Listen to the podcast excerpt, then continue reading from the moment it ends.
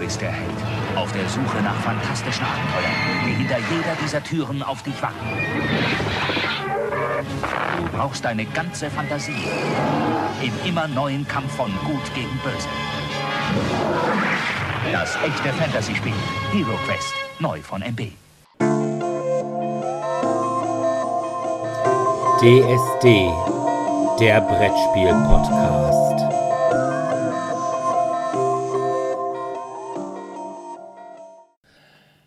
Ja, hallo erstmal und willkommen zur 126. Folge des DSD Brettspiel Podcasts.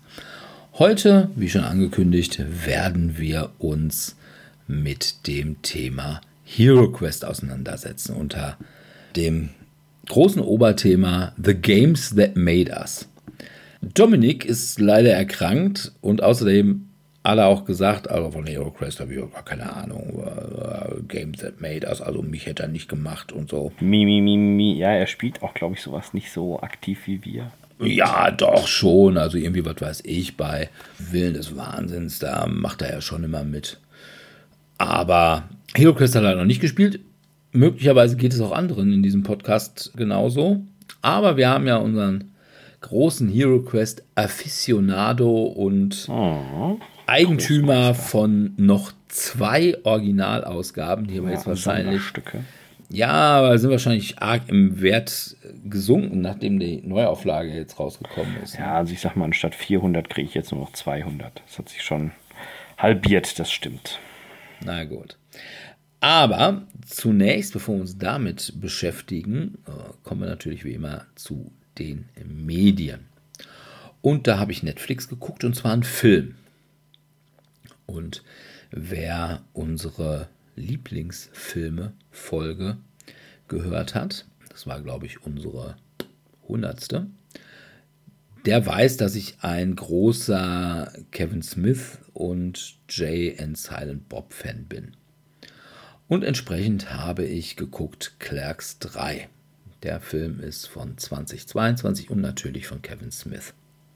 Es geht darum, Randall, gespielt wie immer von Jeff Anderson, und Dante, gespielt wie immer von Brian O'Halloran, hatten ja am Ende von Clerks 2 von 2006 den damals abgebrannten Quickstop aus Clerks 1 gekauft und jetzt bei Clerks 3 arbeiten sie entsprechend seit 15 Jahren in dem Laden und in dem ehemaligen Nachbarladen, wo früher Randall gearbeitet hat, was damals noch AS wie Video war. Naja, arbeitete. Das ist ein großes Wort für das, was Randall da getan hat. Da haben mittlerweile Jay und Silent Bob wieder gespielt von Jason Mewes und Kevin Smith, einen legalen Marihuana-Laden eröffnet, weil mittlerweile ja in New Jersey der Handel mit Marihuana unter bestimmten Voraussetzungen legal ist. Ich glaube, das ist dann irgendwie so, wenn du kannst, kriegst du auf Rezept. Und Rezept kriegt jeder. Und die arbeiten halt in diesem Dope-Laden und Dantes Frau Becky, die ja in Clerks 2 ja ihr zumindest den Heiratsantrag gemacht hat, die ist in der Zwischenzeit mit ihrem ungeborenen Kind von Dante beim Autounfall ums Leben gekommen. Da leidet Dante noch immer sehr drunter. Und als ihr Mitarbeiter Elias, gespielt von Trevor Furman, und sein Kumpel Blockchain, die beide ziemlich, ja, inspirierte, wiedergeborene Christen sind, Drachen mit dem Porträt von Buddy Christ, kennt man vielleicht noch aus Dogma, im Laden verkaufen wollen, da regt sich Randall so sehr auf, dass er einen Herzinfarkt kriegt. Ja, Fun Fact: Dieser Plot-Twist wurde relativ spät erst in den Film reingeschrieben. Und zwar, da Smith selbst einen Herzinfarkt hatte. Und da hat er dann gesagt, okay, schmeiße ich den gesamten Film um und schreibe ihn neu.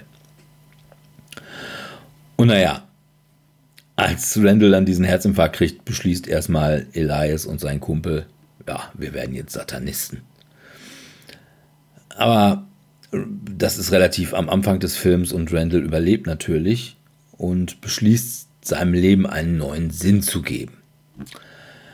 Und diesen Sinn möchte er darin suchen, dass er einen Film über sich und Dantes Leben im Quickstop drehen möchte. Nun hat die Ärztin Dante gesagt, pass mal auf, er soll mal dafür sorgen, dass Randall sich in nächster Zeit nicht aufrege und irgendwie glücklich ist. Und deswegen geht Dante dann hin und leiht sich für diese eigentlich Schnapsidee bei seiner Ex-Verlobten Emma, die man auch aus Clerks 2 kennt, das nötige Geld dazu. Das weiß Randall aber nicht, dass er sich das Geld geliehen hat. Ja, und Randall entscheidet sich dann die Rollen, nachdem man irgendwie versucht hatte, so ein Casting aufzuziehen und dann sagt er, das hat alles gar keinen Sinn. Sollen halt die Leute sich selber spielen. Also die Freunde und Bekannte und Kunden im Quickstop sollen sich halt selber spielen und ja, so wird dann der Film über Randalls und Dantes Leben gedreht. Was in der Konsequenz dann ja eigentlich als Film Clerks 1 ist. Und entsprechend kommen auch immer wieder Szenen aus Clerks 1, die die dann nachstellen.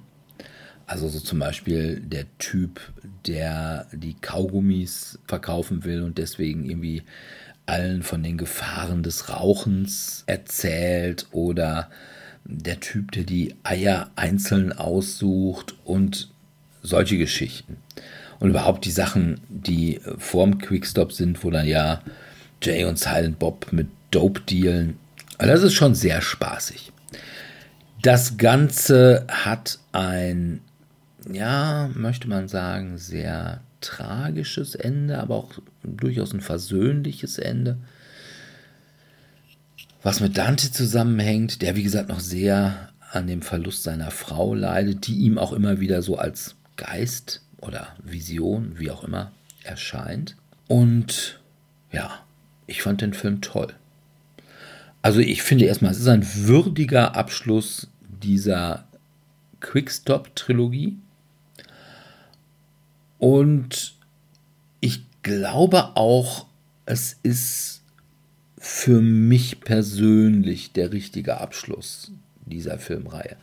Denn man muss mal eins sehen, das ist wirklich Clerks eine Serie oder eine Trilogie oder Filmreihe, die mich seit meinen 20ern begleitet. Und wo man sich auch immer irgendwie wieder erkennt. Die ganzen Schauspieler, also Kevin Smith, äh, Jeff Anderson, Brian O'Halloran, die sind alle so aus meinem Jahrgang oder irgendwie kurz dahinter sind alle 1969, 1970 geboren. Die sind also alle genauso alt wie ich und haben halt die gleichen Probleme zu dem Zeitpunkt, wo die Filme spielen. Na, also Clerks 1 ist dann halt irgendwie so, ja, Beziehungsprobleme und ja, wie ist man cool und Drogen, was weiß ich denn nicht. Clerks 2, da geht es dann eher so darum, ja, was habe ich eigentlich mit meinem Leben angefangen und ja, für einige geht es dann möglicherweise auch darum, jetzt mal irgendwie sesshaft zu werden, Familie zu gründen und so.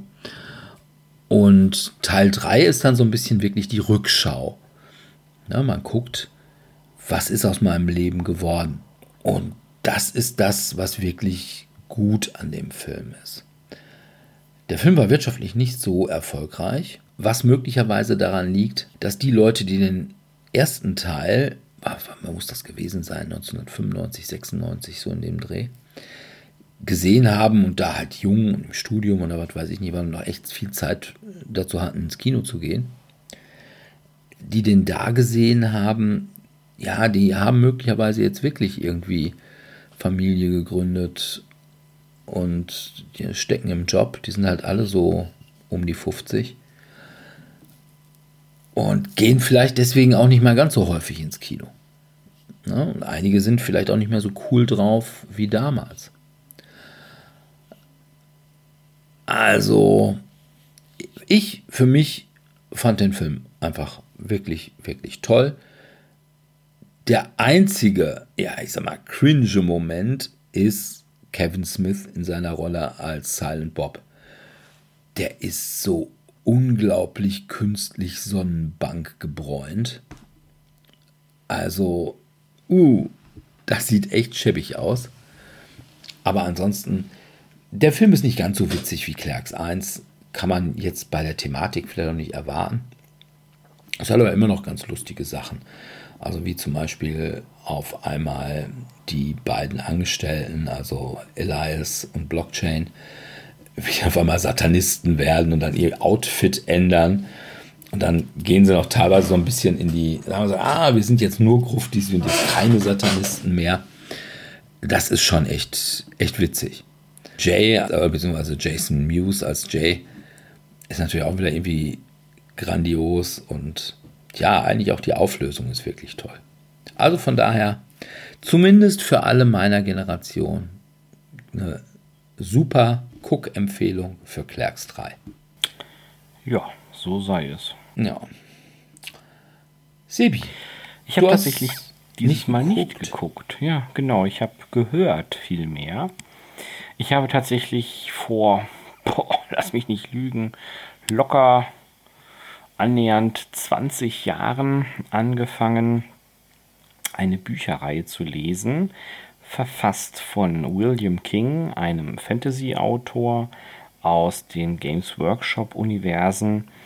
Und er brachte unter anderem eine sehr schöne Reihe in die Romanfassung, und zwar Die Abenteuer von Gotrek und Felix. Dabei handelt es sich um einen Slayer, zu kurz zur Erklärung, was ein Slayer ist. Ein Slayer ist ein Zwerg, der aus irgendeinem sehr dramatischen Grund Schande über seine Familie oder sein Leben gebracht hat und sich entschlossen hat, dem Welt oder eher dem Reich der Zwerge den Rücken zu kehren und in Einsamkeit oder in einem kleinen Clan ein möglichst großes Verhängnis zu suchen, und somit zu sühnen für das, was er verursacht hat. Mir persönlich ist nicht so genau bekannt, was Gotrek Gurnison gemacht hat, der nämlich sein möglichst großes Verhängnis sucht und sich somit immer todesmutig in irgendwelche Schlachten stürzt. Man könnte es auch zusammenfassen in ein munteres Blut spritzt, Knochen fliegen, Zwerg freut sich.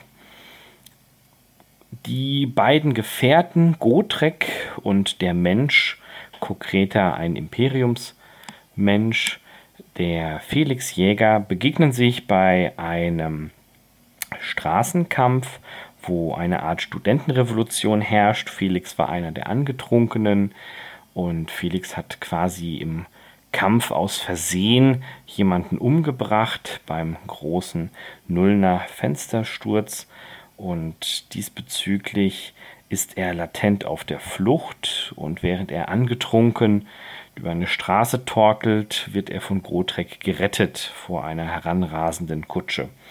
Und im Suff erklärt Felix dann, okay, pass auf, Zwerg, du hast Muskeln und suchst ein Verhängnis. Ich habe sowieso nichts, was mich hier hält in der Ecke. Ich kann aber schreiben und dichten. Ich bin ja schließlich ein angehender Gelehrter, Schrägstrich Student. Ich werde dein Verhängnis für deine Nachwelt konservieren und aufschreiben. Und so entstand eine doch sehr ungleiche, aber doch zunehmend schlagkräftige Truppe, bestehend aus zwei Helden, die eben zunehmend Abenteuer meistern. Das Hauptproblem, das Felix relativ schnell klar wurde, direkt schon an Tag 3 dieses Bündnisses, ist, wenn der Zwerg sich versucht umzubringen, denn er hat ja diesen aktiven Todeswunsch und er derjenige ist, der das aufschreiben muss, naja, der ist halt immer nah dran. Und so begegnen sie möglichen Trollslayern ähm, und anderen aus dem Clan. Sie begegnen irgendwelchen Skaven, das sind Rattenmenschen und, und, und. Das sind eben so die Geschichten. Und ich finde die sehr schön geschrieben. Die sind nicht zu plastisch. Sie sind aber auch nicht zu komplex. Und ich höre das tatsächlich als eine vertonte Fassung im Auto, wenn ich zur Arbeit fahre oder nach Hause und es ist wunderschön. Also vor allem erinnert es mich daran, dass ich dieses Buch irgendwann mal gelesen habe und die Hörbuchfassung ist tatsächlich sehr, sehr, sehr nah daran. Okay. Ich höre aktuell den zweiten Teil der Reihe. Dabei geht es um den grauen Propheten. Ein grauer Prophet ist ein Skaven-Magier. Skaven sind Rattenmenschen, die in der Warhammer-Welt unter den ganzen großen Städten leben und da ihre eigene Kultur haben. Und das besonders Schöne, und das finde ich, kann sowohl der Sprecher des Buches als auch William King aufnehmen, ist, dass Skaven in ihrer Kultur von Natur aus unglaublich misstrauisch sind. Also jede Ratte glaubt, dass die andere Ratte A dümmer ist als man selbst. Das ist schon mal die erste grundsätzliche Annahme. Jeder, jede von denen ist das klügste Wesen überhaupt und hat als alleiniges ein Anrecht auf die Vorherrschaft und somit auch die Kontrolle über den jeweiligen Clan, die Armee oder was auch immer. Und das nächste ist, sie wittern überall Verrat und hinterfragen alles und jeden. Und das ist so schön geschrieben und auch so schön erklärt und auch aus dieser Perspektive und Ereignisse wie beispielsweise, dass Godric Gurnison eben als Kloakenwächter unten durch die Kanäle streift und von einem Trupp Assassinen angegriffen wird, also Rattenassassinen, und die todesmutig anfängt niederzumähen. Und wie ein guter Assassinenleutnant führt man natürlich von hinten. Das heißt, er überlässt den anderen die Möglichkeit, persönlichen Ruhm anzuhäufen und steht da und schaut sich das Ganze an und er ist sich nicht sicher, aber er glaubt doch tatsächlich, dass der erste Assassine gestolpert ist und somit in die Waffe des Zwergs gefallen ist denn nichts anderes könnte erklären, wie so ein kleiner Zwerg ohne Rüstung mit einer riesigen Axt es schafft, einen dieser hochgradig professionellen und gut ausgebildeten Assassinen zu töten.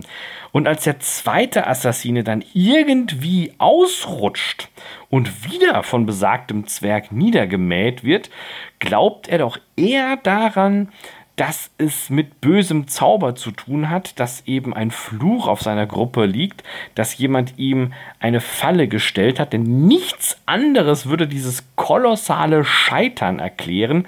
Und er ist ja nur freiwillig in die Kloake gesprungen, um dafür zu sorgen, dass er als wichtiges Mitglied des Assassinenclubs später für einen noch wichtigeren Mordauftrag herangezogen werden kann. Also das ist ja völlig logisch. Ne? Das ist ganz, ganz klar. Und das ist in diesem Buch einfach super schön dargestellt und auch tatsächlich in der Vertonung wunderbar umgesetzt. Und das höre ich gerade und ich kann diese Reihe tatsächlich empfehlen. Ich weise an dieser Stelle darauf hin, dass es sich noch um das alte Warhammer-Universum handelt, das alte Warhammer Fantasy-Universum. Es gibt ja auch noch die Age of Sigma-Reihe. Da ist die Figur Gotrek auch existent das sage ich aber ganz aktiv, ist keine Hörempfehlung. Ich mag die Umsetzung überhaupt nicht. Ich finde die Story total lame. Es ist mega überschaubar und einfach nur ätzend. Aber die alte Ver Vertonung ist wirklich gut. Also die kann ich tatsächlich getrost weiterempfehlen. Dauert auch, glaube ich, insgesamt nur zwölf Stunden. Ist also mal eben innerhalb eines Monats wegzuhören. Okay. Hast du bei William King Audible gehört? Ja. Bei Audible habe ich die gehört, ah, okay. ja. Kann man sich aber auch so runterladen. Also es gibt auch andere Anbieter, habe ich jetzt gesehen, die die vertont haben. Und das sind halt die Warhammer-Romane aus dem alten Warhammer-Universum. Und es ist echt schön. Schicksalsgefährten ist aus dem Jahr 1999. Der graue Prophet ist tatsächlich jetzt aus dem zweiten Teil, auch aus 1999. Und da geht es halt langsam erst, die Story nimmt gerade erst Fahrt auf. Der erste Teil ist noch so eine Zusammenstellung von diversen Kurzgeschichten, wo die beiden so unterwegs sind. Und das ist jetzt wirklich der erste richtige Roman, wo es von Anfang bis Ende dahin geht. Er hat immer noch so Kurzgeschichten-Elemente, denn wie sich der wissende Hörer oder die wissende Hörerin ja auch so ein bisschen mit Warhammer auskennt, dass die Skaven-Clans in verschiedene ja, Gruppierungen unterteilt sind. Da gibt es den Seuchenclan, da gibt es den Assassinen-Clan, da gibt es den Züchter-Clan, der eben riesige Monstrositäten herbeizüchtet und, und, und. Und jeder dieser Clans hat natürlich früher oder später Kontakt mit den beiden Helden. Und wie das Ganze ausgeht und was da für Schaden angerichtet wird, das verrate ich nicht, denn das kann man sich lieber selber anhören. Das ist wirklich sehr schön. Ich kann es echt nur empfehlen. Also es gibt ja auch von Gottschalk und Felix eine Mordheim-Roman-Adaption. Also mhm. wo die dann irgendwie nach Mordheim kommen. City of the Ach, Damned. Das wusste ich noch gar der nicht. Muss ich mal 13. Band. Ich weiß nicht, ob es den ah. auf Deutsch gibt, aber auf Englisch gibt es den jedenfalls. Ja, und den gab es ja auch mal als Miniaturen und ich meine auch im Zusammenhang mit Mordheim. Ja. Aber ich hatte die beiden nicht. Ich finde ja auch tatsächlich die ganzen Warhammer-Romane und Comics eigentlich ganz gut. Wobei ich jetzt Gottrek und Felix nie gelesen habe. Ich habe immer mehr die 40k-Sachen, insbesondere von Dan Abnett, gelesen. Also die mhm. Inquisitoren-Romane und die Tanit-Romane. Also die Eisenhorn-Reihe habe ich gelesen. Ja, die habe ich auch, genau. Eisenhorn. Die ist auch echt schön. Und dann gibt es ja noch Revenor. Gibt auch noch so eine andere, die ist aber auch, glaube ich, nicht von Dan Abnett. Und man muss sagen, Dan Abnett ist schon einer der wirklich besten Warhammer-Romanschreiber. Aber mm, ja, ich hatte immer noch ja. bei, was die Miniaturen angeht, ich hatte immer noch zwar auch ein Pärchen, die es dann aber als Comic gab. Und zwar Uli und Markant. Die hatte ich auch als Mordheim-Minis. Mhm. Das sind so zwei, ein glaube ich so Nordländer oder sowas. Mindenheimer, keine okay. Ahnung. Und einer, der irgendwie aus dem Imperium ist.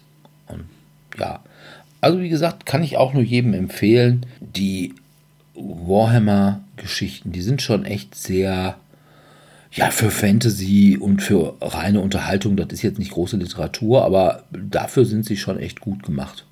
Man muss man, muss man schon ja. so sagen. Ja, gut. Ich habe auch gelesen. Allerdings oh, Comic. Gespannt. Was heißt auch gelesen? Du hast ja noch gar nicht gelesen, du hast ja gehört. Ich habe ja, ja sogar gehört. Naja, es ist ja als Basis eines Buchs und ich habe es ja schon mal gehört. Ne? Also das muss man auch gelten lassen. Also, ich habe gelesen aus der Reihe Marvel Must Have Daredevil in den Armen des Teufels.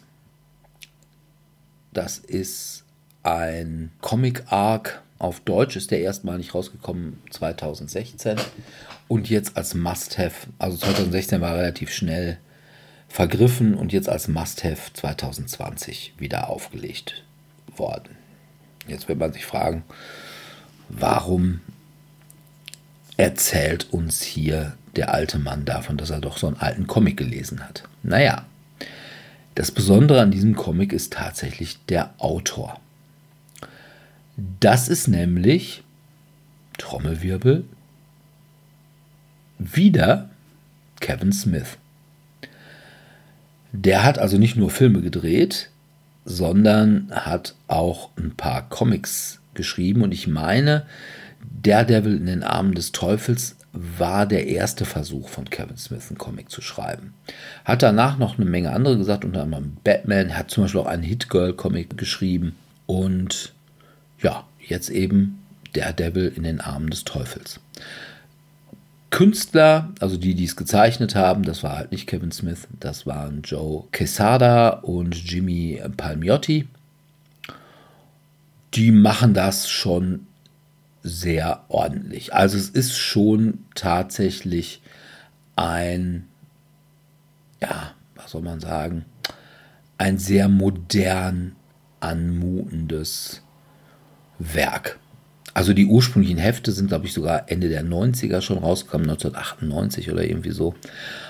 Und da hatte man schon Computergrafik. Und wenn man das vergleicht, so Anfang der 90er oder insbesondere in den 80ern Comics und wie sie dann Ende der 90er oder eigentlich seit Mitte der 90er, ich glaube, Image Comics mit Spawn hat damit angefangen. Da wurden Farben halt nicht so vollflächig verteilt, und Schattierung nur durch so Scribbling gemacht, sondern da hat man dann mit Computergrafik richtig Farbverläufe gemacht. Und dadurch sehen die Comics nach dieser Zeit einfach auch viel plastischer aus. Und vorher also ein bisschen platt. Also ich mag es eigentlich nicht so gerne, Comics aus den 80ern zu lesen.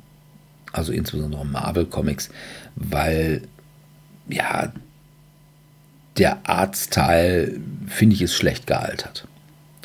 Aber worum geht es eigentlich? Es geht um ein junges Mädchen, das in die Kanzlei von Matt Murdock und Foggy Nelson und auch noch zu dem Zeitpunkt Foggys Mutter kommt, die komischerweise um Matts Identität als Daredevil weiß.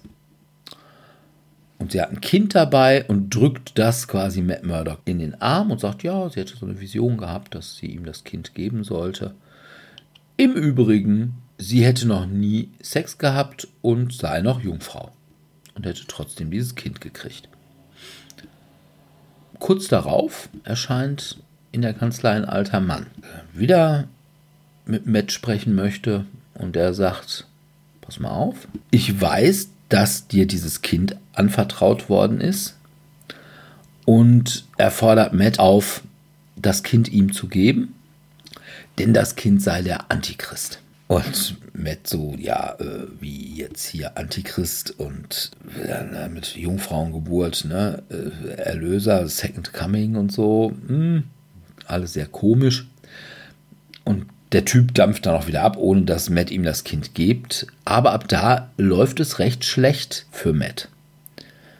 Insbesondere für seine Freunde. Karen Page, seine ja, Ex-Noch-Freundin, die hatte ihn kurz zuvor verlassen, weil sie sich über ihre Gefühle klar werden wollte. Hin und her.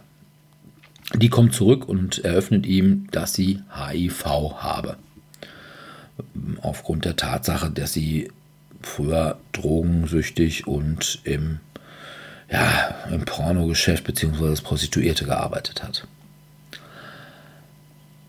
Und Foggy wird wegen Mordes angeklagt, mit der Folge, dass die Mutter von Foggy sowohl Foggy als auch Matt aus der Kanzlei wirft. Ja, gibt dann noch Ärger mit einer anderen Ex von Matt, nämlich Black Widow, mit der war er auch mal zusammen. Also irgendwie, der Devil hat, der hatte mit jedem im Marvel-Universum schon mal was. Und ja, seit der She-Hulk-Serie, ja zumindest im MCU sogar was mit She-Hulk. Äh, wie gesagt, alles sehr, sehr schwierig und Matt denkt jetzt, hm, kann das mit dem Kind zusammenhängen? Und versucht also entsprechend mehr über das Kind rauszufinden. Das ist die mit Abstand beste Daredevil-Geschichte, die ich gelesen habe. Also die ist wirklich gut. Es gibt ordentlich Action. Ne? Es sind natürlich auch wieder Leute dabei wie der Kingpin und Bullseye, also sagen wir mal die Standardgegner, der einzige, die fehlt, weil ich glaube, zu dem Zeitpunkt ist die gerade mal tot oder mal wieder tot, ist Elektra. Aber es wird so viel angesprochen, ne? so Religion und Verhältnis Metz, der ist ja katholisch. Und das Verhältnis zur katholischen Kirche, ne? in ganz vielen Daredevil-Comics kommt es immer zu, dass Daredevil bzw. Matt Murdock beichten gehen will. Und meistens kommt dann irgendwas dazwischen weil er irgendwie Schreie hört oder irgendwie hört, wie irgendwo am anderen Ende von Hell's Kitchen ein Verbrechen begangen wird. Und das ist wirklich, wirklich gut. Also kann ich echt nur empfehlen.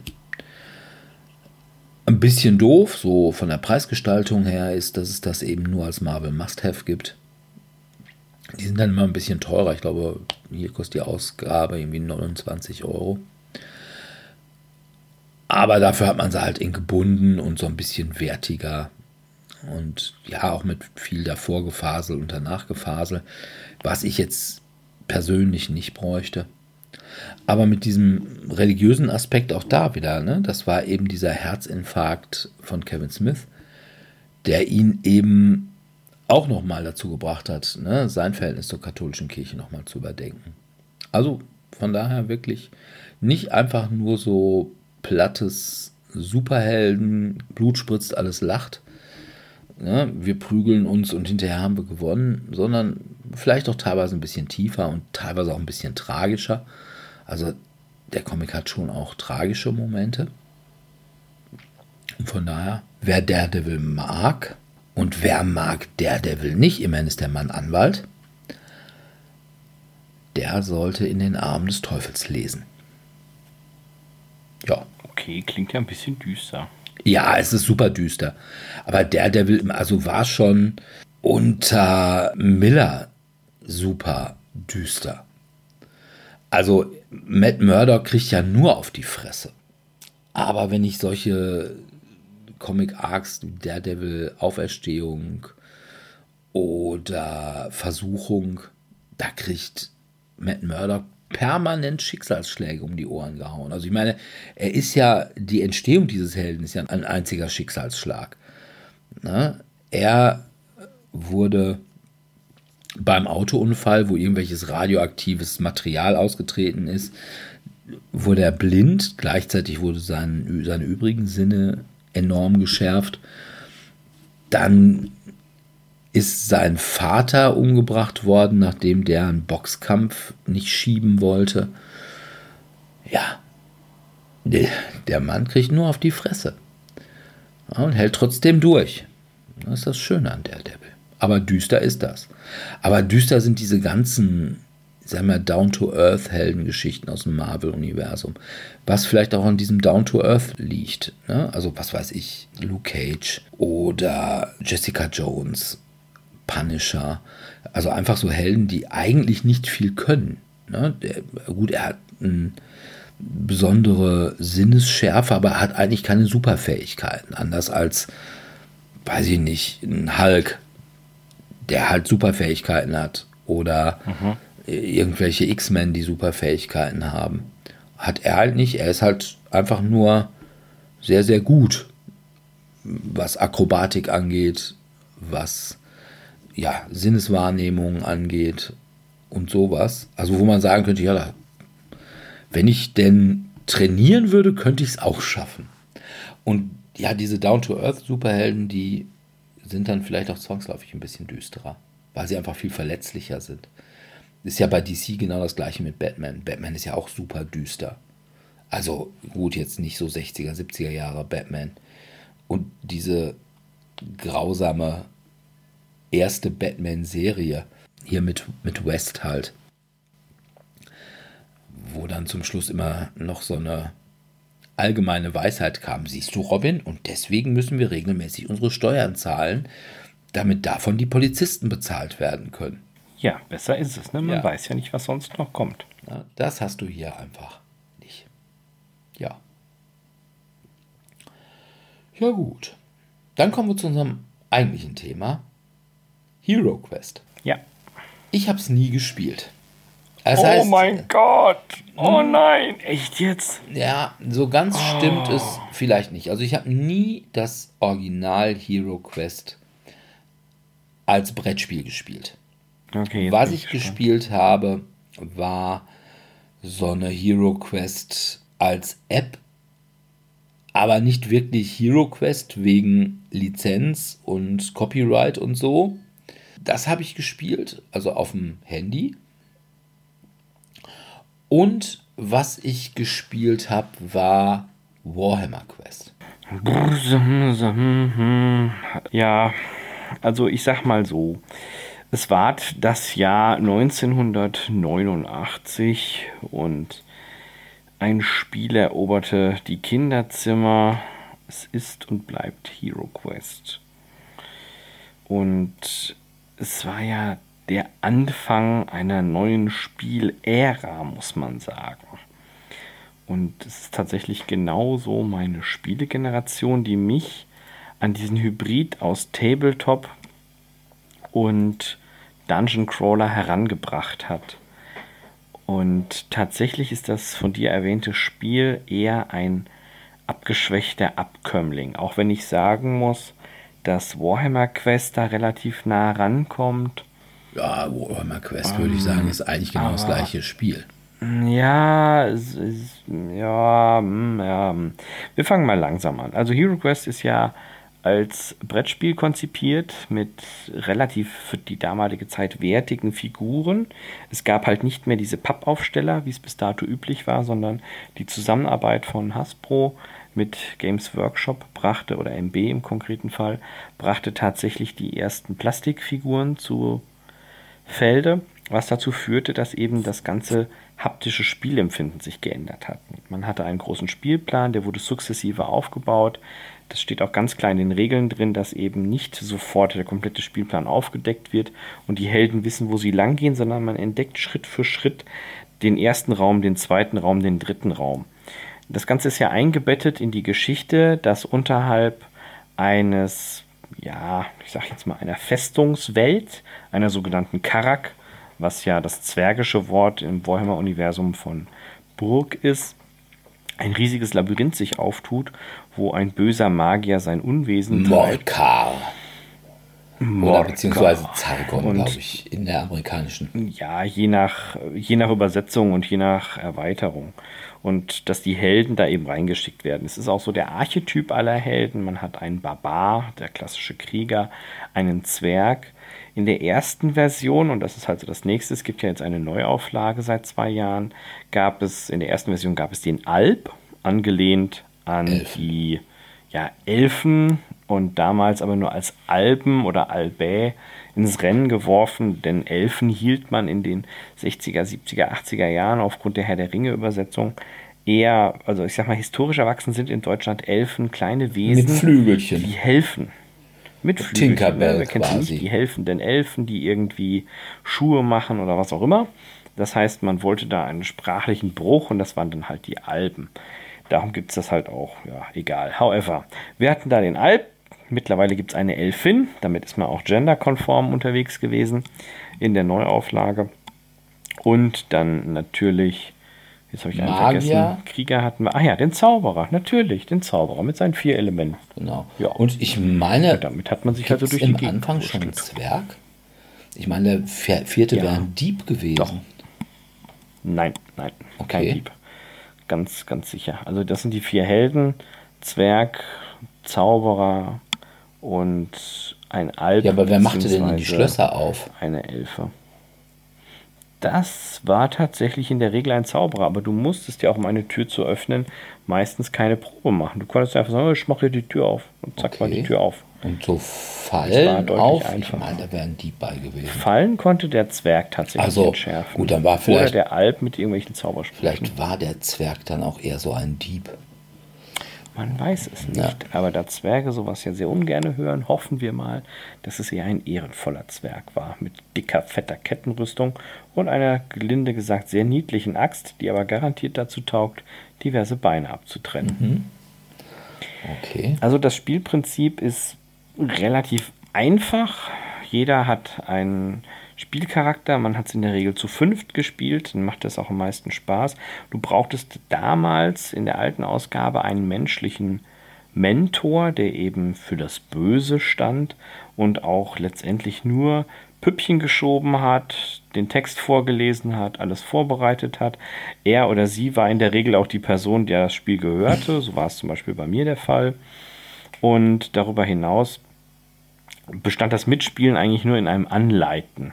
In der neuen Version gibt es tatsächlich eine App, so ähnlich wie, ja, ich sag jetzt mal, Willen des Wahnsinns sind billig.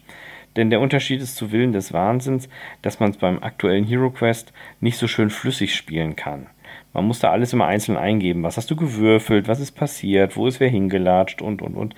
Es ist ein bisschen nervig. Das ist bei Willen des Wahnsinns etwas geschickter gelöst da liegt die Verzahnung einfach viel stärker beieinander. Mhm. Und ja, Hero Quest. Du hattest einen Gegenspieler, der allerdings keine Vorteile hatte, wenn die Helden starben, so wie es beispielsweise in Decent ist. Decent ist ja eine Weiterentwicklung von diesem Spielmechanismus und auch eine Verbesserung meiner Meinung nach in vielerlei Hinsicht.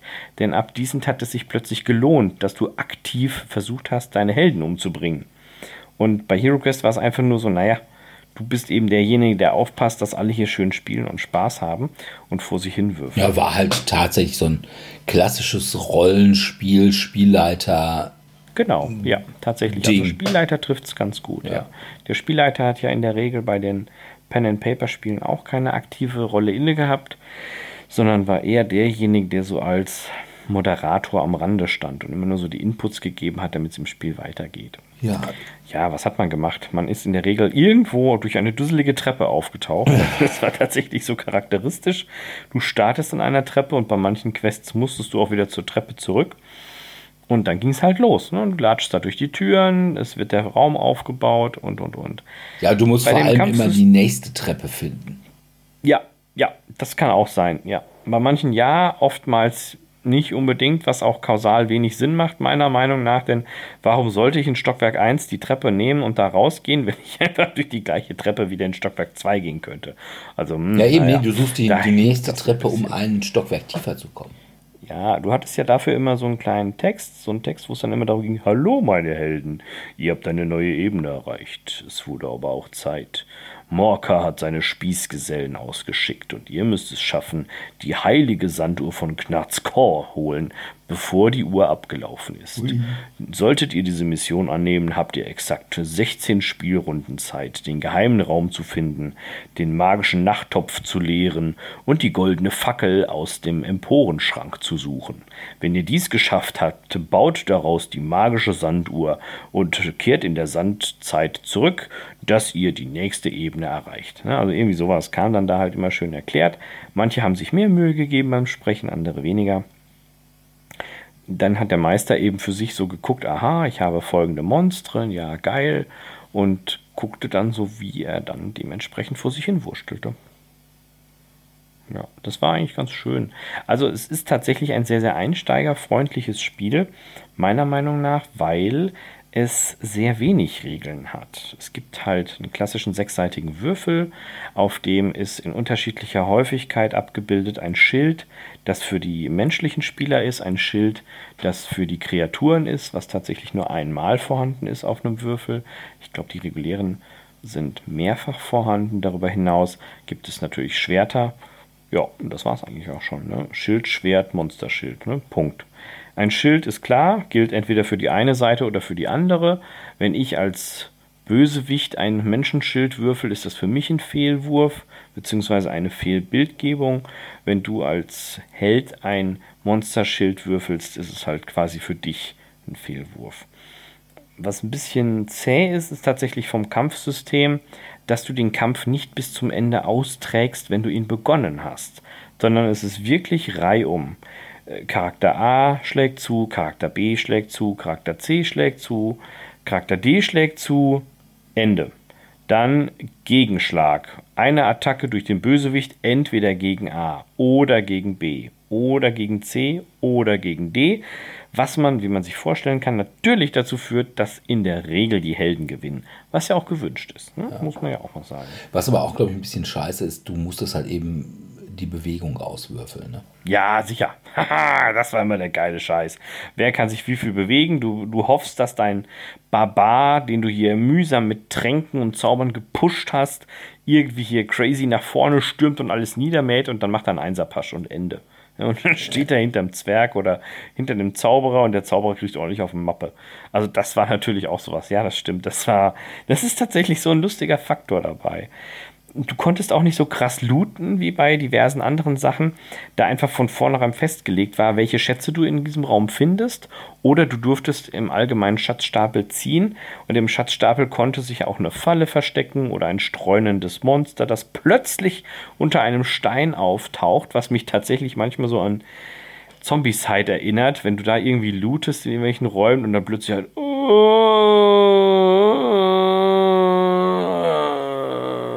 ertönt und du hast einen Zombie gefunden, wo ich mir denke, wie kannst du einen Zombie übersehen, verdammt normal, ne? Und das ist da halt auch, plötzlich kommt da der Gargül um die Ecke oder ein Goblin oder ein Ork. Ja, apropos Gegner, du hattest ja, glaube ich, in der ersten Version auch nur eine relativ begrenzte Anzahl an Gegnertypen. Ne? Und deswegen gab es ja auch noch irgendwie den Arsch voll Erweiterungen. Also Arschvoll beschränkt sich in der deutschen Edition tatsächlich auf vier. Du hattest früher dabei konkret acht Orks, sechs Goblins, die kennt man ja. Orks und Goblins, ne, quasi der Goblin ist der kleine Stiefbruder des Orks aus irgendwelchen Inzuchtprojekten. Dann gab es noch das abstrakte Wesen des Fimirs, Der Fimir ist beispielsweise in der neuen Edition rausgeflogen. Stattdessen gibt es dort die sogenannte Abscheulichkeit. Die Abscheulichkeit erinnert vom Erscheinungsbild eher an das Ding aus dem Sumpf. Und damals war der Fimir halt eher so ein, ja, so ein grüner Schlangenhybrid-Zyklop. Weiß man auch nicht so genau, was das werden sollte. Also Mon Was- das Monster halt. Ja, man, da gab halt mehrere davon. Ne? Es hat drei Fimir, die sind da rumgegeistert. Irgend so ein Schleimpfropf, der halt durch die Gegend schlabbert und da irgendwelchen Unsinn macht. Was ich bei beiden Editionen, also ich Und spreche jetzt immer von Neuaufschlag noch, und ne? Alter. Den Gargül gab es, ja, definitiv. Das war immer der Endgegner. Mit klassisch mit Peitsche und Schwert. Bei vielen Spielen ist die Peitsche abgebrochen, weil es halt Plastik ist und da halt der Weichmacher irgendwann raus war. Dann gab es immer eine Hexerfigur, die tatsächlich sehr an die Statuette des Necromancers aus Green Horde beziehungsweise aus Black Plague von Zombicide. Dann gab es auch noch den Chaoskrieger, der ist und bleibt ein Chaoskrieger. Also im Prinzip ein riesiges Viech mit einer dicken Axt und einer fetten Rüstung, der dir massiv Probleme macht. Was auch bei beiden Editionen gleich geblieben ist, ist, wenn wir jetzt an die Warhammer-Welt denken, sind die Zombies, Skelette und Mumien. Auch die sind bei beiden gleich geblieben. Da hat sich tatsächlich nichts getan. Nur eben, dass es jetzt sehr viel wertiger geprägt ist, möchte ich es jetzt mal nennen. Deutlich mehr Detailreichtum und, und, und. Die früheren Figuren konntest du quasi, also ich habe meine ersten Zombie-Figuren und auch die ersten generellen Figuren von Warhammer, äh, Warhammer sage ich gerade, von HeroQuest mit einem Filzstift bemalt, mit dem man Playmobil-Figuren anmalen konnte genau. Das hat super funktioniert. Das war überhaupt kein Problem, weil der Detailreichtum war einfach nicht gegeben. Da konnte man das auch gut umsetzen. Also ich weiß jetzt irgendwie als Erweiterung, habe ich hier mal aufgeschrieben, Keller's Keep ist zumindest Ja. in Europa rausgekommen. Ich weiß nicht, ob es auf Deutsch rausgekommen ist. Dann Return of the Witch Lord ist auch Ja, in Hexers. Europa ja, rausgekommen. Deutsch, ja. Es ist auch rausgekommen, auch 1989, schon eine aufgepimpte Version von Hero Quest, was regeltechnisch, äh, sag ich mal, ein bisschen anspruchsvoller war. Und zwar Advanced Hero Quest. Das ist direkt bei Games. Workshop rausgekommen. Korrekt. Dann kam 1990 noch Against the Ogre Horde in Europa raus. Ja, gegen die Ogre. Das war die größte tatsächlich. Das ist auch eine der seltensten, die habe ich auch. Und dann gab es natürlich auch noch, ich glaube, Morkas Magia ist eine Erweiterung auf Deutsch. Und dabei hast du sehr viel Sondermaterial bekommen. Ab dann kamen nämlich Söldner ins Spiel.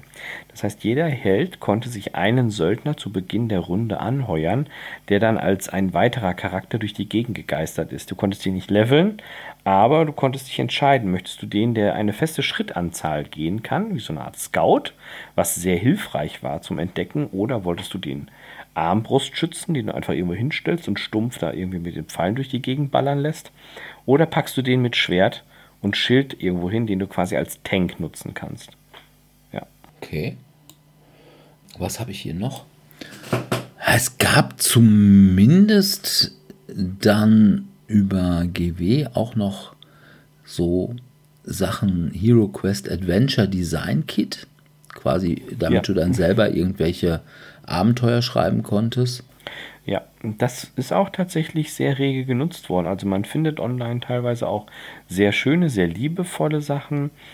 Mm, Was mich so ein bisschen enttäuscht hat, das hatte ich ja auch schon im Vorfeld mal erwähnt, ist tatsächlich, dass die Neuauflage sich zu 98,9 Prozent an der alten Auflage orientiert. Und hätte ich den Leser bzw. den Artikel im Spiegel zuerst gelesen, dann hätte ich halt auch gewusst, dass es sich für mich nicht lohnt, die Neuauflage zu kaufen, da einfach schlicht nichts Neues drin Na gut, das sind Sondern neue das- Miniaturen, das ist, ne? ist halt äh, umgebaut.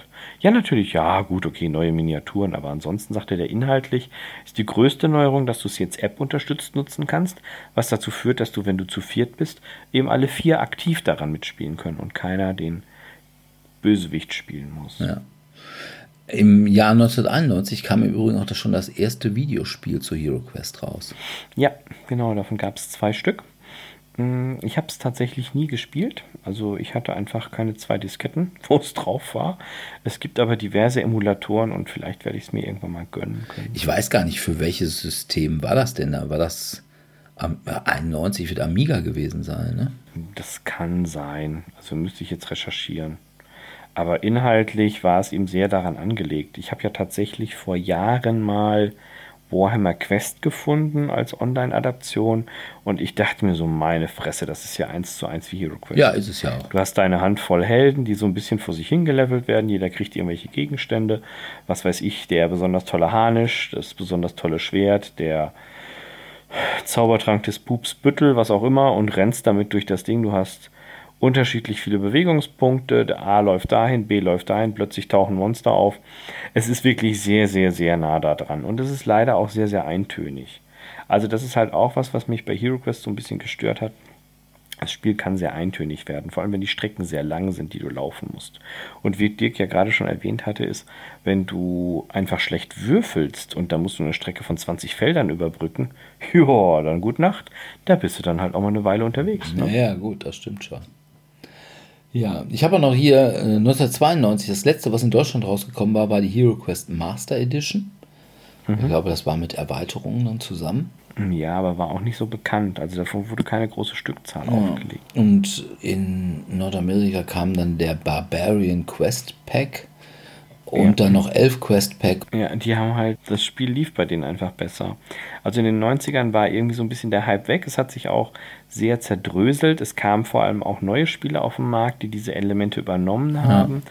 Fantasy war damals noch nicht so salonfähig. Das war eher so ein Nischenprodukt. Das ist nicht so gut gelaufen. Damals war so die Generation oder die Phase, wo ganz viel Simulationsspiele liefen. Ja. Weil das ist ja, die große Renaissance kam ja. Siedler war so ein Meilenstein der deutschen Spielekultur. Kniffel war ja bis davor immer so der Evergreen Monopoly, davor auch. Das sind ja alles so Dinge, wo ich mir denke, pff, naja, der Spielspaß reduziert sich ja auch auf ein Minimum. Ja, wobei es gab dann ja auch in der Folge, also erstmal muss man sagen, 1997 hat MB erstmal ihre Marke Hero Quest auslaufen lassen. War also kein ja, Bock mehr das drauf. stimmt, die haben nicht mehr produziert, ja. Das ist dann gekauft worden von Isseries Incorporated. Die hat dann noch ein Tabletop-Spiel daraus gemacht, das aber eigentlich nichts damit zu tun hatte. Ja, aber wegen des Namens konnte man damit noch Geld verdienen. Und das wurde dann verkauft 2013 an die Firma Moon Design Publications. Die haben dann über Chaosium auch weiterhin dieses Tabletop vertrieben. Und irgendwann ist es dann zurückverkauft worden an MB, die dann inzwischen aber Hasbro waren. Und zwar 2020. Ja. Mhm. Und die haben dann das neue Hero Quest über Hasbro Pulse gekickstartet. Ja, gekickstartet. Also ich wollte es tatsächlich auch ziehen. Ich habe mich damit sehr intensiv beschäftigt, aber es hätte mich in Deutschland, ich glaube, über 300 Euro gekostet ein Basisspiel zu bekommen mit entsprechenden Stretch Goals und Co. Wobei das teure gar nicht das Spiel per se war. Da wäre ich mit, keine Ahnung, 150 Dollar oder so wäre ich damit dabei gewesen. Das Problem war, sie haben nicht nach Europa geliefert. Sie haben nur in den amerikanischen Markt geliefert. Das heißt, ich hätte einen Subunternehmer mit einziehen müssen, der das Spiel für mich in Empfang nimmt, damit ich eben da keine Probleme habe. Und dann, wenn man sowas Teures aus den USA exportieren möchte nach Deutschland, ja, dann gut Nacht. Und dann auch noch die Shipping-Costs und, und, und. Und dann habe ich halt gesagt, ja, ich bin ein großer Hero Quest-Fan, ich stehe dazu. Aber ich akzeptiere halt auch, wenn es einfach keinen Sinn macht. Ne? Ja. Muss man ja auch mal annehmen. Ja, das ist natürlich richtig, aber das ist immer das Problem mit Hasbro Pulse dass die halt relativ viel nur für den US-Markt machen. Also die haben halt teilweise, ja. glaube ich, sogar diese Marvel Legends Figuren, die die ja auch über Pulse machen. Obwohl mittlerweile hat Pulse auch eine europäische Niederlassung. Aber ich glaube, damals der Sentinel im 6-Inch-Maßstab, also der dann ja irgendwie, weiß ich nicht, 50, 60 ja. Zentimeter hoch ist. Ich glaube, den gab es mhm. auch immer nur in den USA. Das kann sein. Ja, aber die haben dann auch wieder eine Massen an Erweiterungen irgendwie gleich mit rausgebracht. Also Keller's Keep haben sie auch wieder rausgebracht. Return ja, of the Witch Lord auch. Ja. Läuft ja jetzt alles unter Avalon Hill, also auch Hasbro. Dann Commander of the Guardian Knights. Und dann die Forsaken Tunnels of Xorxel. Aber es ist jetzt auch neu rausgekommen in der Adaption die Eiswüstengeschichte. The Frozen Horror. Hm, genau, danke, ja. Und dann haben die auch so Online-Quests, New Beginnings. Das ist dann wahrscheinlich so eine Art DLC für diese Companion-App. Hm, das kann sein, ja. Und was hatten sie noch? 2022 Into the Northlands, auch ein Online-Quest. Und gleichzeitig ein Einführungs-Solo-Abenteuer für Frozen Horror. Mhm. Dann The Rogue Hair of Elithorn. Und dann jetzt dieses Jahr The Mage of the Mirror und Rise of the Dread Moon, wobei Rise of the Dread Moon wohl noch nicht raus ist. Mhm. Ja.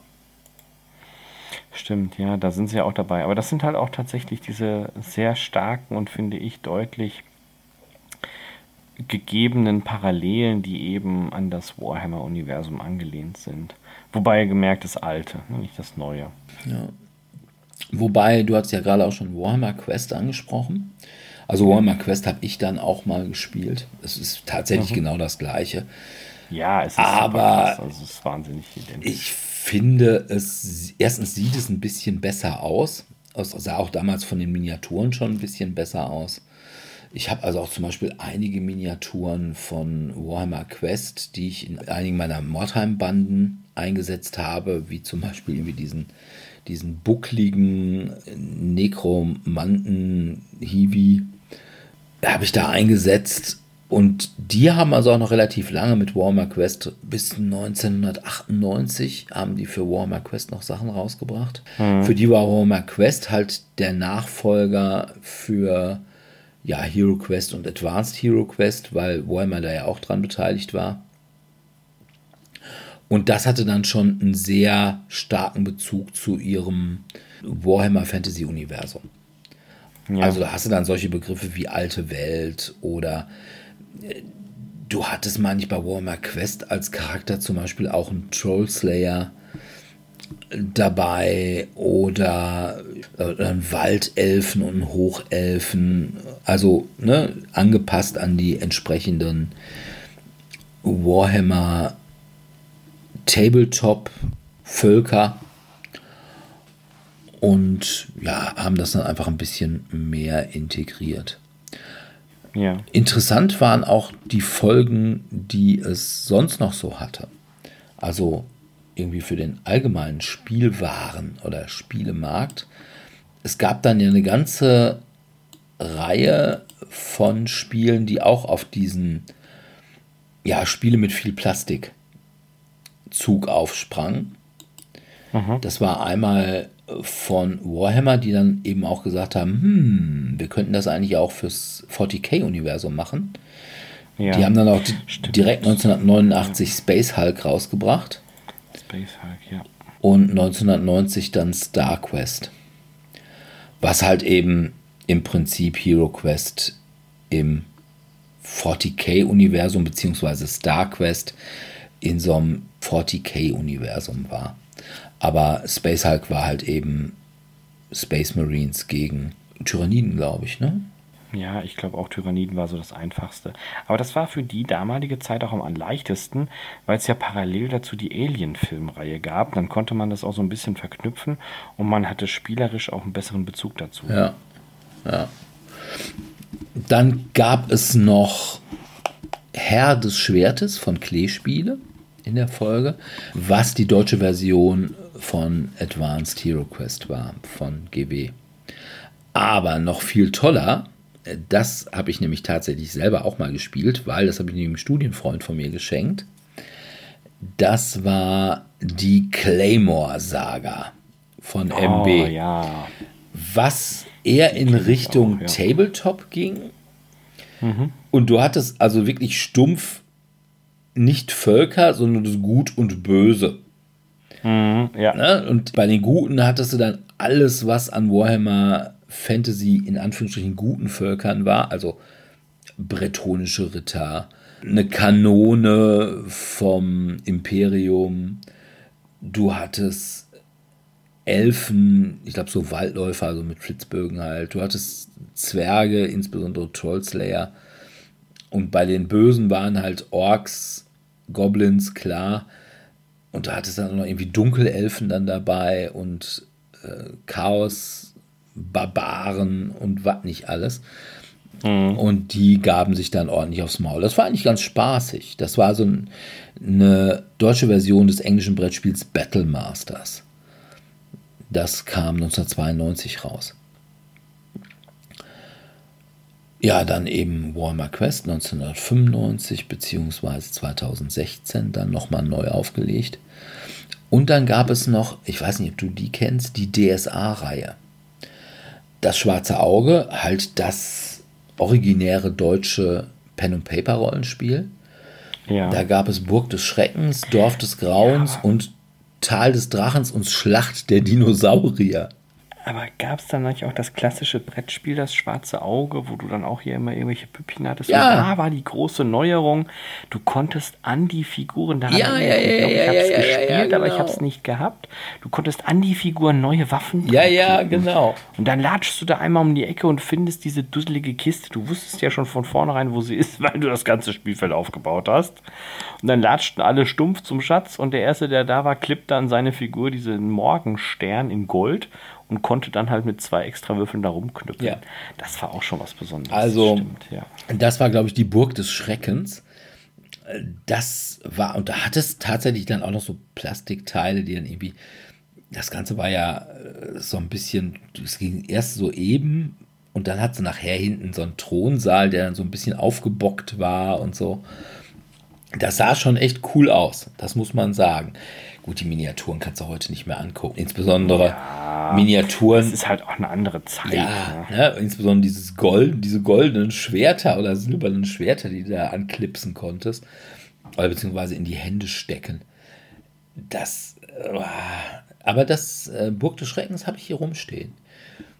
Das, Ach, guck, ja, ja das, vielleicht könnten wir mal so ein Good Old Times Abend machen. Wir wollten ja eh schon lange mal sowas machen, dass wir drei zusammen spielen und das dann danach anschließend für unsere Zuhörerschaft entsprechend aufbereiten. Ja, ja oh, ob es dann unbedingt Burg des Schreckens ich weiß es nicht. Aber äh, jedenfalls, ich habe das auch nicht damals gespielt, als es rauskam, sondern ich habe Burg des Schreckens damals, als ich noch bei Spielkult war, also als ich auch noch da Rezensionen geschrieben habe und bei denen zum Spieltreffen mhm. gegangen bin, da hatten wir irgendwann mal mhm. so Weihnachtsschrottwichteln. Und da habe ich das beim Weihnachtsschrottwichteln gewonnen. Aber da habe ich mich super drüber gefreut eigentlich, weil das finde ich schon. Also das ist wirklich echt der absolute Cringe, aber ich finde es schon auch ein bisschen cool. Das Einzige, das ist zwar vollkommen komplett, das Einzige, was mir fehlt, ist von einem so einem Geist eine Hand. Die muss ich nochmal irgendwo, muss ich die nochmal irgendwoher besorgen. Ich weiß nicht woher. Weil die Hände, die, die waren teilweise die Figuren mal so zum, zum Zusammenstecken. Und da ja. fehlt dann halt irgendwie die Hand. Ja, das war die DSA-Reihe. Also wirklich, aber echt gut gemacht. Und dann gab es auch noch die Legende des Sagor. Oh ja, Daran erinnere ich mich auch noch. Das ist alles so eine Epoche quasi. Mhm. So nach dem Motto, du bist 10 Jahre alt und hast Hero Quest gespielt. Hey, du bist jetzt 14 Jahre alt. Spiel dieses Spiel, spiel jenes Spiel. So ein bisschen wie ein schlechter Amazon-Vorbote, der auch sagte, Menschen, die dieses Spiel gespielt haben, kauften auch. Und die Legende ja. Sagor, die hatte ja auch tatsächlich noch so elektronischen Tralafitti, ne? Ja, das war der neue Crazy Shit. Da kam eine Batterie rein und es hat gepiept und gesummt und es kam irgendein schlechter, keine Ahnung, 3-Bit-Sound. Ja, genau. Das war schon, das war was Besonderes. Ja, das stimmt. Ja, ja, ja halte das da oben drauf. Ich habe es nie bekommen. Ne? Meine Eltern fanden das doof. Ja, aber das ist tatsächlich, damit ist Hero Quest so einhergegangen. Und ich habe verschiedene Artikel gelesen und wie schon gesagt, ich stehe ja auch zu diesem Spiel, weil ich da auch ganz, ganz viele positive Erinnerungen habe. Ich glaube auch fast, dass wenn ich es heute nochmal mit der neuen Adaption spiele, wird es sich ändern. Aber es ist ein leichtes Heranführen an das Genre. Ja. Und durch Frage. unsere Spielerfahrung, wir hatten ja schon mal das Thema, sind wir Spielexperten? Und ich glaube, wir können uns durchaus als Spielexperten bezeichnen. dann würde ich durchaus sagen, ist es für mich heute tatsächlich zu einfach. Es ist zu leicht in vielen Hinsichten. Es ist auch nicht rund in vielen Hinsichten, wo ich mir denke, oh, da hätte man es noch stärker ausspielen Ja, insbesondere können. diese Bewegung, weil die halt lästig ja, ist. Ach, definitiv. Ja. Das ist mega nervig. Also wenn du halt nicht genau weißt, dass du acht oder sechs Schritte schaffst, naja, dann ist das so. Also ich fände es ja noch unterhaltsam, wenn du, was weiß ich, mit einem W3 würfelst, nach dem Motto, schafft er sechs, acht oder zehn Schritte, aber dann kannst du wenigstens safe sagen, naja, ich gehe ja mindestens sechs Schritte. Und damit kommst du halt auch wirklich voran. Ja. Und, ja. Aber es ist halt schon echt eine Spannweite zwischen 2 und 12. Und es gibt ja vor allem auch irgendwelche Zauber oder herbeigeführte Effekte, die dafür sorgen, dass du nur mit einem Würfel würfeln darfst. Wo ist der Zwerg? Ja, keine Ahnung, vor zwei Stunden das letzte Mal gesehen. Der nuckelt dann da hinten irgendwo rum, die olle Krücke. Ja, und vor allem, du konntest ja auch nicht durch Figuren durchgehen. Nein, das heißt, das wenn der, ja. wenn du jetzt zum Beispiel so einen ja, Gang hattest, ja, der nur ein Feld breit war, ja, ja, genau. Und der am Anfang, der würfelte immer nur die, den Einser-Pasch, der ging dann zwei ja. vor und die anderen dann ja. Sechser-Pasch, ja, kann man nur zwei ja, weit. Natürlich. Und ich finde es halt einfach so schön bei diesem Spiel, dass du dir das bildlich sehr gut vorstellen kannst, wie die Meute da hochgerüstet bis an die Zähne bewaffnet mit diversen Tränken in den Taschen. Das Blut kocht in den Adern, die Säfte brodelten und in erster Reihe stand der Ork und in zweiter Reihe stand der Zauberer. Und der Zauberer würfelt und, ja, ich komme mir nicht weiter. Das bringt hier nichts. Komm, lass mal zurückgehen. Ah, hm, geht nicht. Es ist, es ist einfach vom, vom Darstellenden her sehr schön. Und das mag ich so an diesem Spiel. Es hat mir halt einfach überhaupt den Spaß daran gebracht, Dungeon Crawler auszuprobieren. Ich hatte damals einen sehr guten dunklen Lord quasi. Das war ein älterer Schüler aus meiner Schule und bei dem haben wir zwei, dreimal gespielt. Und der hatte da richtig Spaß und konnte das halt auch erzählerisch sehr schön aufarbeiten. Und fing dann an, ja, und du musst jetzt gucken, ob du hier durch die Tür kommst und, mm, oh, was da denn passiert, ne? Ja, hast dich halt verletzt, ne? Und jetzt, ja, hat nicht gereicht, ne? Dumme Sache. Jetzt kommt der Ork und haut zurück. Zack, bam, auf der Mappe, Ende. Und das war echt witzig. Und das braucht man halt. Also, das sind tatsächlich so atmosphärische Dinge. Wir haben uns ja auch schon mal in unserem Podcast darüber unterhalten, wie wichtig eine gute Spielatmosphäre ist. Und das ist tatsächlich bei diesem Genre bzw. bei diesem Spiel auch unheimlich wichtig. Ja, das ist richtig. Aber also bei Hero gesagt, Quest, das lebt kommt, davon, ja. Ne, es kommt ja auch wirklich so offensichtlich mit dem Spielleiter aus dem Pen and Paper Rollenspiel und da ist halt auch die Atmosphäre ja, das ja, A und O. Ja, natürlich, ja. natürlich. Also ganz, ganz klassisch. Also ich habe tatsächlich, ich war gestern bei einem Geburtstag einer guten Freundin von mir und habe da auch einige meiner ursprünglichen Mitspieler wieder getroffen und ich habe eigentlich alle Level mit dieser Originalheldentruppe durchgespielt, außer dem großen Finale gegen Morka. Da hatten wir irgendwie Abiturphase und dann keine Zeit mehr. Okay. Und haben es danach nie wieder geschafft, da nochmal anzuknüpfen. Und ich habe die gefragt, ob sie nicht mit mir eine Zeitreise machen möchten und eben 20 Jahre zurückreisen und an dieser Stelle nochmal einsteigen. Aber ich gesagt, nee, nee, nee, nee, nee, Jungs, ne, ihr seid jetzt alle alt. Das geht so nicht. Wir müssen das jetzt nochmal machen, gemeinsam, hm, auf der anderen Ebene.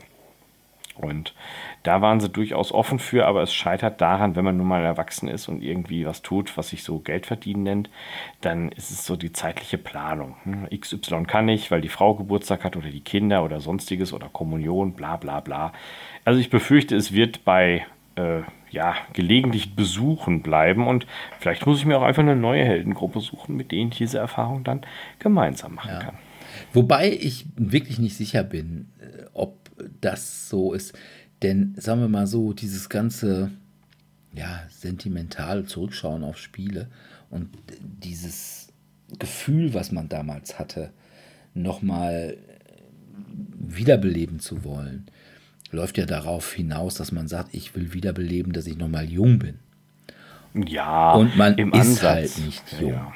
Ne, auch wenn Nein, man spielt. hat auch mittlerweile viele Erfahrungen dazu. Ne? Also dieses Gefühl, wieder jung zu sein, wird es dir nicht geben, weil du es einfach nicht bist. Nein. Von daher ist das immer so ein bisschen fake. Aber ja. bei mir muss ich ja wirklich sagen, ich hätte ja, wenn Hero Quest drei Jahre vorher rausgekommen wäre, dann hätten wir auf jeden Fall, das war die Zeit, wo wir D&D gespielt haben. Und da hätten wir Hero Quest gespielt. Das Garantiert. war so viel. Also erstmal muss man sagen, so wie wir damals D&D gespielt haben, also ist, würde ich mal sagen, um Längen, schlechter will ich nicht sagen, aber jedenfalls um Längen anders als, ja, wie ich es heute Pen and Paper spiele. Und damals war das schon so. Wir haben so gespielt wie Hero Quest. Und dann noch mit wirklich mit so Floor Tiles und da haben wir noch überhaupt nicht drüber geredet. Die Möbel. Da waren ja auch die Möbel, Möbel. dabei. Oh, die sind so cool. Das war früher ein Hybrid aus Plastik. Du hattest eben Plastikaufstellerelemente und dann wurde da eine Pappkarte reingestopft. Ja. Das war der neue Crazy Shit. Ja, ne, das, also das sah einfach auch am Tisch sah das so gut aus und wir haben halt Ja, eben irgendwie stimmt, äh, unsere Dungeons noch mit Käsekästchen gemalt. Ne? Und das war, wir hatten dann zwar irgendwann auch Miniaturen und ich habe mir dann irgendwie so ein Grid gemalt und das mit mit Folie beklebt, so mit durchsichtiger Folie beklebt, sodass man da irgendwie die Räume mit so abwaschbarem Filzstift draufmalen konnte und wir dann mit unseren Miniaturen, waren damals dann irgendwie so Citadel-Miniaturen, dann durch die Gegend Ja. laufen konnten. Aber Ja, das war ja alles irgendwie bei Hero Quest schon drin. Aber wie gesagt, es kam 89 raus. 89 habe ich Abitur gemacht und bin zum Studieren gegangen. Ja. Da fand ich dann Mädchen bedeutend interessanter. Ja, okay. Das ist natürlich jetzt nicht so der Mädchenschwarm. Guck mal hier, ich habe eine kleine Miniatur. Obwohl, Ähm. meine ehemalige Sozia, die hat dann ja mal gesagt, dass sie damals sogar im Studio Hero Quest gespielt hätte. Ach, guck, Ja. schau an. Ja. Also da muss ich gestehen, trauere ich so ein bisschen nach, denn der besondere Reiz daran war ja tatsächlich, dass diese Pappe bunt bedruckt war und du damit halt auch wirklich eine fertige Mobiliarausstattung hattest. Und das ist jetzt bei der neuen Version nicht. Da ist zwar ein Resin-Druck dabei, der auch deutlich wertiger ist, auch vom Design sehr stark an das alte angebunden ist. Zum Beispiel könntest du sagen, das, was damals als Pappe, als Geschirrschrank dargestellt wurde, ist heute als Resin-Abdruck da in dreidimensionaler Haptik. Nur, ich finde, da geht halt auch ganz viel verloren, weil es einfach nicht bunt ist. Es ist halt einfach grau oder braun oder grau oder braun. Einfarbig ist bei Resin bzw. Plastik kein unabänderliches Schicksal. Ja, ich erinnere mich dunkel an die Aussage, ich spiele nur was Bemaltes. Hm, genau. Ja, da war ja was. Mal Und gucken, möglicherweise kannst du auch noch irgendwo deine alten Playmobil-Stifte finden. Ja, vielleicht. Aber diesmal wird es etwas schwieriger. Ne? Ich glaube auch, die sind ein bisschen eingetrocknet. Ich glaube auch, es gibt keine Playmobil-Stifte mehr. Ne? Ich glaube, Playmobil, das, ich weiß, dass Playmobil tatsächlich mal diese Geschichte hatte, so mit, boah, du kannst deine eigenen Figuren bemalen und so. das hatte ich auch mal. Es sah irgendwie immer nie so gut aus wie auf der Schachtel. Ja, so war. So ähnlich war es da auch. Aber es ist halt, ich erkenne es ja ganz viel, wenn ich gegoogelt habe hier im Vorfeld, habe ich ja auch nach Bildern geschaut. Und du siehst bei ganz, ganz vielen Hero Quest, also von den historischen Hero Quest Spielen, einfach wirklich die Bemalanfänge von Tabletoppern. Du hast mit diesem Spiel wirklich begonnen, dich damit auseinanderzusetzen und da entsprechend die ersten grafischen Umsetzungen gemacht. Ja, das ist richtig. Aber kommen wir noch mal eben zu den Folgen. Also der erste große Nachfolger hattest du gerade schon erwähnt, Descent, Journeys in Ja. the Dark Definitiv, ja. von Kevin Das Smith, der 2005 Ja. erschienen war.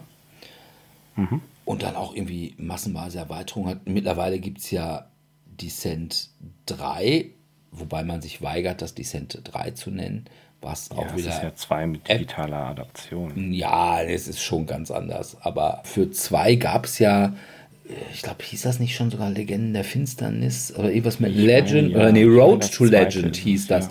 Für zwei, da gab es so eine, so eine App für. Aber mittlerweile ist die App auch, jetzt sage ich mal, von der Narration schon echt weiter. Dann kam auch 2005 Doom raus, was Ja, stimmt, halt das war auch was. quasi so eine Art, ja, ich sag mal, weiterentwickelt, schon erheblich weiterentwickeltes Hero Quest im Doom-Universum halt war. Und ja, und dann eben, seit es Kickstarter gibt, würde ich sagen, kommt jede zweite Woche ein neuer Dungeon Crawler raus. Ja, das ist tatsächlich so. Es ist auch ein sehr breites Feld, finde ich. Und die einen möchten sich halt damit verwirklichen und ihren eigenen Traum rausbringen. Und die anderen hängen da halt irgendwie noch ein bisschen hinterher. Ja. Aber ich finde ja auch, es gab einen Vorgänger. Mhm. Jetzt bin ich gespannt. Ich weiß nicht, ob du den je gespielt hast. Den habe ich nämlich gespielt. Aha. Und ich weiß noch genau, wo ich den gespielt habe. Nämlich auf einer CVM Jungschar-Freizeit, wo ich war. Und zwar okay, jetzt, jetzt war cool. das das Spiel Verlies. Auf Englisch nee, Dungeon. Das, das ist rausgekommen 1975, war von David R. McGarry und ist original bei TSA rausgekommen und in Deutschland, also als Verlies bei ASS rausgekommen. Das war, ja, also nach heutigen Maßstäben würde ich sagen, es war kein Dungeon Crawler, weil der Entdeckungsaspekt war nicht ganz so. Vielleicht ist es sogar ein bisschen ähnlicher zu Klonk. Es war so, es gab also auch da schon wieder unterschiedliche Charaktere. Ich glaube, einen Magier gab es, einen Krieger. Da meine ich, gab es aber definitiv einen Dieb, aber es kann auch sein, dass dieser Dieb gleichzeitig ein Elf war oder irgendwie so. Und du hattest einen gemeinsamen Eingang und konntest dann so einen, aber der war auf dem Spielbrett vorgezeichnet, so ein Dungeon in verschiedenen Ebenen, die durch verschiedene Farben angezeigt waren. Und da konntest du dann eben jeweils in die Räume rein und entweder fandest du dann einen Schatz mhm. oder du hattest einen Gegner und dann musst du halt würfeln und dann hast du den Gegner geschlagen und konntest dann looten. Und es ging darum, dass du je nachdem, was für eine Klasse du spieltest, unterschiedliche Anzahl an Goldstücken haben musstest und dann hat sie gewonnen. Also es war schon gegeneinander. Aber du hattest wirklich diesen, das erste Mal dass du dachtest, boah, das ist ja, das ist ja ein Dungeon Crawler. Und wie gesagt, da war ich, weiß ich nicht, 11, 12, sowas in dem Dreh.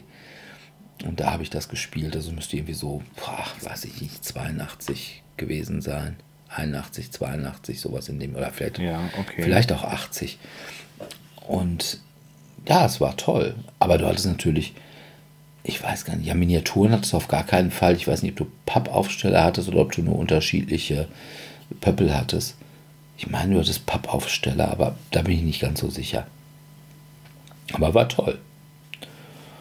Ja, Verlies.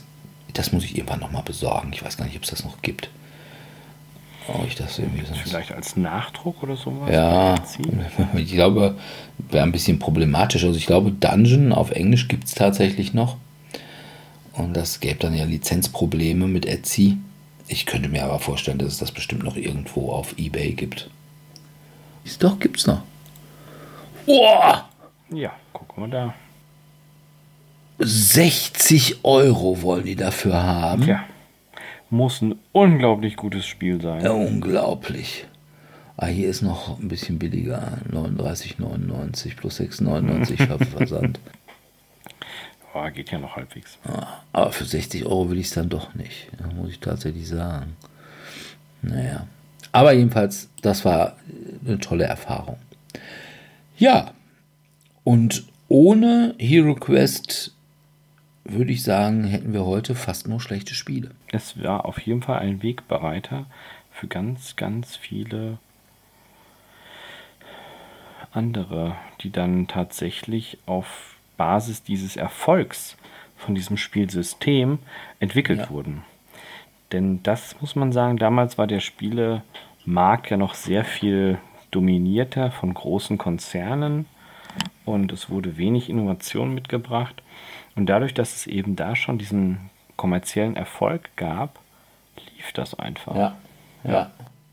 Wobei ich glaube, das war auch ein Erfolg, der heute nicht mehr möglich wäre weil ja, glaube ich auch. Damals also, in, insgesamt 1989, da wurde auch noch gespielt, also mit Spielen, weil es halt noch, ja, es gab schon Computer, ne? es gab schon PCs, aber ja, äh, zumindest Kinder hatten die noch nicht. Also ich weiß nicht, ich habe meinen ersten PC, nee, glaube ich, gekriegt. Nee. Das ist eine andere Zielgruppe, ja. 1900, boah, ich weiß ich gar nicht, 1990, glaube ich. Da habe ich wirklich meinen ersten PC gekriegt und weiß ich nicht, Leute, die, gut, die hatten vielleicht noch irgendwie einen Amiga oder einen C64 oder sowas aus Schneider oder irgendwie sowas. Hm. Homecomputer und haben dann da auch schon gedaddelt und ich sag mal, bei uns war es halt auch so irgendwie, spätestens als die ersten Leute bei uns in C64 hatten, haben wir halt auch viel gedaddelt. Aber wir haben eben ja, auch nicht, ja, weil nicht jeder hatte einen und das heißt, wenn du dann bei dem warst, dann wurde halt gedaddelt, aber wenn du zu Hause warst und du hattest keinen, dann ja, du hast halt irgendwas anderes gespielt. Ja. ja also. Das war in der Tat schon blöd, ja. Und danach, ich würde mal sagen, spätestens ab den 90ern, als dann die PCs eben auch in den Kinderzimmern ankamen, dann wurde halt auch nicht mehr. Und das war auch zum Beispiel auch das Rollenspiel. Ne? Vorher DSA hatte erst Auflagen von 200.000. Mhm. Heute haben Pen- und Paper-Rollenspiele Auflagen, ja, weiß ich nicht, 2000 bis 5000. Mhm. Ja, und auch beim Brettspiel, ne, was weiß ich denn nicht, heute ein Spiel des Jahres, ja, die sagen, okay, kriegt 350.000 Stück, garantieren wir euch, dass wir mit, dass ihr mit dem Pöppel verkaufen könnt. Oder beziehungsweise müsst ihr auch liefern können. Ja. Aber ja, was weiß ich, so unsere Spiele verkaufst du keine 100.000 Stück von. Ja, also jetzt sagen wir mal irgendwie so diese Core-Spieler, Spiele, also auch ein Eurogame oder so. Ja, zwischen 2.000 und 5.000 ist halt die Normalauflage. Hm. Und dann hast du noch irgendwie diese Kickstarter, die halt auch weltweit vertrieben, also beziehungsweise in Deutschland 2.000 bis 5.000, muss man sagen.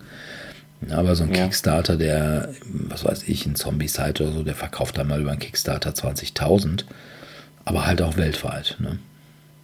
Ja. Gut, und dann ja. wird natürlich im Markt auch noch was verkauft. Ja. Aber all das hätten wir nicht ohne Hero Quest. Von daher, ja, wichtiges Spiel und ein Game that made us. Und ich ja, finde, dass Hero Quest definitiv auch eine Folge in der neuen Staffel von The Toys That Made Us verdient hätte. Was ich ja vorletzte Folge bei Medien hatte. Ja, und wer will, mittlerweile kann man es ja wieder ganz normal im Laden kaufen ne, und muss es nicht mehr versuchen, dem Sebi gegen Überlassung von enorm vielen Euros ja, seinen, ich nehme auch Erstgeborene ja, sagen, sein, bei entsprechendem Gegenwert. Seinen Kindern und oder seiner Seele. Ja, ja, Seelen werden auch immer gern genommen. Ja, zu besorgen. Also von daher, man kann es vielleicht einfach mal machen, um das nochmal, ja, ich, ich glaube, als Spiel würde ich sagen, lohnt es heute nicht mehr. Dafür gibt es einfach so viel Besseres für den gleichen Preis. Aber es ist halt ein Klassiker. Ja? Mhm. Also ich würde sagen, bei allen Spielen vor 2010 gibt es heute irgendwas Besseres. Und trotzdem sind einige Sachen halt Klassiker, wo man sagen würde, ja, sollte man vielleicht einfach mal haben. Ja, mhm. ja gut, dann würde ich sagen, sind wir für heute auch fertig. Und wir bedanken uns wie immer bei unseren Zuhörern fürs Zuhören. Ja. Was wir in zwei Wochen machen, weiß ich noch gar nicht. Ich hatte mal angedacht, dass wir uns vielleicht mal damit auseinandersetzen sollten, welche Spiele dringend mal eine Neuauflage bräuchten, beziehungsweise endlich mal wieder ein Reprint, damit man sie kaufen könnte. Also ja. Spiele, die im Moment nicht im Handel sind und die wir dann doch mal wieder ganz gerne hätten. Ja, wie gesagt, bei HeroQuest hat es fast 15 bis 20 Jahre gedauert. Ja, neun, noch länger. Also wenn wir von den ursprünglichen zurückgehen, tatsächlich 30. Die Produktion eingestellt, 93, also, ne? Das waren fast ja. 30 Jahre. 30 ja. Jahre. Also es kann, das schon hart. kann alles wiederkommen, aber ich fürchte, also zumindest ich fürchte es, wenn jetzt Spiele 30 Jahre brauchen, könnte das für mich knapp werden. Ja, du wirst auf jeden Fall nicht mehr so viel Spaß dran haben. Weiß du nicht. Im Heim? Oh. Ja, maybe. Ja. Ne, maybe. Coole Dungeon Crawler Gruppe. Ich weiß nicht, es gibt doch auch bei Terry Pratchett. Ja, den Polterer und Co. Ja, der diese, Tat, diese, ja, die Senioren, diese, die Unsinn Sen machen. ja, die Senioren-Barbaren-Gruppe. irgendwie. Die Barbaren, Ko- die wilde Horde. Ko Kogan, der Barbar und so, die alle irgendwie ja. ja, Rohal, ja, ja, ich weiß. mit ja. so einem Gehwägelchen. Conan, ja, stimmt. Cohen, Cohen, so rum, nicht genau. Conan, sondern Cohen, der Barbar. Herrlich, tolle Idee. Naja, Ja, so kann man sich den Dirk vorstellen im Senioren. ja, das ist wahrscheinlich so. Und dann auch nur mit so einem Lendenschurz um. Ne? Wobei, vielleicht will man, Und langem Bart. vielleicht will man sich das auch gar nicht vorstellen. Oh, you never know. Na gut, also, wir gucken in zwei Wochen dann, was wir in der Beziehung gerne mal wieder hätten. Ansonsten, wenn ihr mit uns spielen könnt, könnt ihr das mittwochs im Tellurien in Dortmund-Eichlinghofen. Und wir würden uns natürlich freuen, wenn ihr uns bei Facebook liked, wenn ihr uns bei dem Podcatcher eurer Wahl mit dem bewerft, wo man seinen Lieblingspodcast mit bewirft, damit da unsere Sichtbarkeit erhöht werden und bald jeder ne, an dem Tag, an dem wir rauskommen, am nächsten Tag am Frischwasserspender des Büros, hast du schon den neuen DSD-Brettspiel-Podcast gehört? Wow. Na, das ist einfach ein Zustand, den wir sehr begrüßen würden. Ansonsten, ja, wir würden uns freuen, wenn ihr in zwei Wochen wieder mit dabei seid. Und bis dahin verbleiben wir mit einem freundlichen Tschüss. Ciao, ciao.